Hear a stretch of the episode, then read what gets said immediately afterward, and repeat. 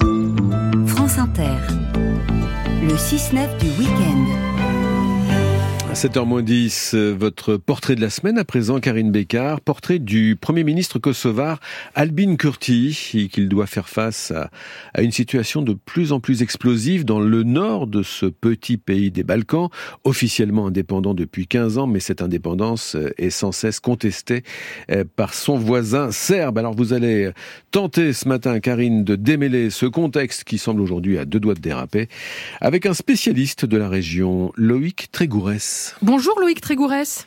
Bonjour. Vous êtes euh, docteur en sciences politiques, spécialiste des Balkans et responsable pédagogique à l'Institut des hautes études de défense nationale. D'abord, il faut quand même qu'on rappelle et qu'on explique la situation de ces derniers jours. Sont organisées des manifestations en, en ce moment euh, devant les mairies des quatre principales villes du nord du Kosovo, des manifestations qui ne se passe pas sans heurts, loin de là. Pourquoi? Parce que les dernières élections municipales sont contestées par la minorité serbe qui est très présente dans cette partie du Kosovo, des Serbes qui ont boycotté ces élections, mais qu'ils contestent aujourd'hui. Comment est-ce qu'on en est arrivé là?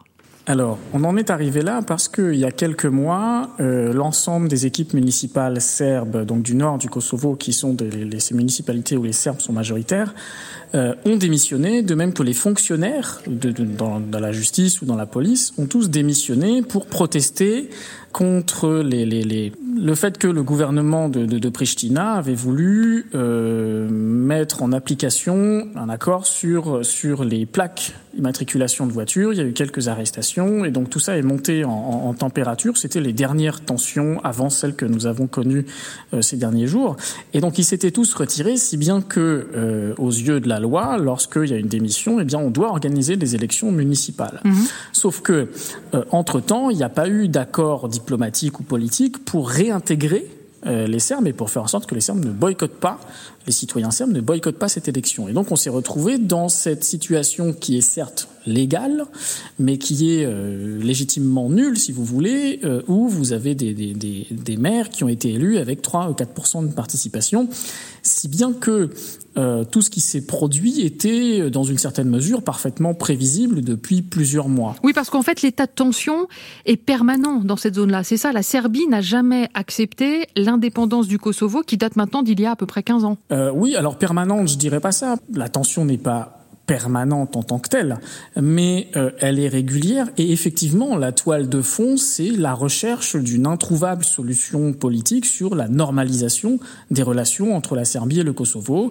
Euh, mais cette solution est introuvable parce que vous avez d'un côté une, une position de principe qui est de dire de la part d'Albin Kurti euh, le, le, Premier Kosovo ministre est un Kosovar. État souverain et on se discute pas de ça. Mm. Et de l'autre, la position de la Serbie qui est de dire, ben non, le Kosovo c'est la Serbie et on discute pas de ça. Alors justement, dans l'équation, ce qui est intéressant, Loïc Trégoré, c'est la personnalité du Premier ministre kosovar dont vous avez donné son nom, Albin Kurdi. Euh, Qu'est-ce qu'on peut dire sur Albin Kurdi, euh, euh, qui qu'on connaît très très peu en fait en France? Euh, C'est qui exactement? Alors Albin Kurti. Euh, c'est quelqu'un euh, qui, euh, en 1997, lorsque les Albanais du Kosovo se sont remis à, à faire des, des, protestations pacifiques, était un leader étudiant euh, qui a fait de la prison sous Milosevic, qui a subi euh, des traitements physiques, enfin de torture euh, très sérieux, mm -hmm. et, et, donc qui est devenu ensuite le leader d'un mouvement qui s'appelle Autodétermination et qui s'opposait dans la classe politique du Kosovo, qui s'opposait euh, notamment à, la, à certaines présences internationales, qui s'opposait aux, euh, aux leaders issus de l'Utcheka qui ont gouverné le Kosovo. C'est quelqu'un qui va se rapprocher de, tendances, disons, euh, euh, social-démocrate et dont tout le discours aujourd'hui consiste à dire nous, nous sommes un pays, euh, un État de droit qui se comporte de façon démocratique. Dans tous les classements internationaux, nous progressons. Et la Serbie est un pays de plus en plus autocratique qui, en plus de ça, est allié à la Russie. Mmh. Alors justement, l'Allemagne et la France ont demandé à Albin Kurti de réorganiser un scrutin municipal pour tenter de calmer le jeu. Euh, Est-ce que c'est une bonne idée? Euh, Quelles sont les relations d'Albin Kurti avec l'Europe? Et est-ce qu'il va a priori accepter? Alors sur les relations, il faut, il faut quand même dire que effectivement Albin Kurti c'est quelqu'un qui peut paraître pour les diplomates occidentaux assez intraitable. Donc pour un diplomate, c'est vraiment pas un client facile qui peut agacer. Maintenant, sur, sur la question des, des, nouvelles élections, ils ont déjà dit, et la présidente Osmani a déjà dit, que euh, effectivement, à l'évidence, il y aura des élections anticipées. La question, c'est de savoir si euh, dans quelles conditions on refait ces élections et euh, si les Serbes vont exiger un préalable avant d'accepter de revenir dans le jeu et de revenir notamment dans, dans, dans le jeu électoral et de voter. Euh, Loïc Trégourès, pour, pour finir, est-ce que euh, tout peut euh, très vite déraper maintenant? Est-ce qu'une guerre euh, est en train de se préparer? Non, alors là, je crois qu'il faut rester. Une guerre telle qu'on telle qu'on la conçoit, euh, non, ça n'empêche pas ce type de tension, ça n'empêche pas qu'il y ait des gens venus un peu d'ailleurs, euh, des gens liés à certains groupes, des hooligans, des gens qui, des Serbes qui seraient liés à Wagner, on en a vu il y a six mois.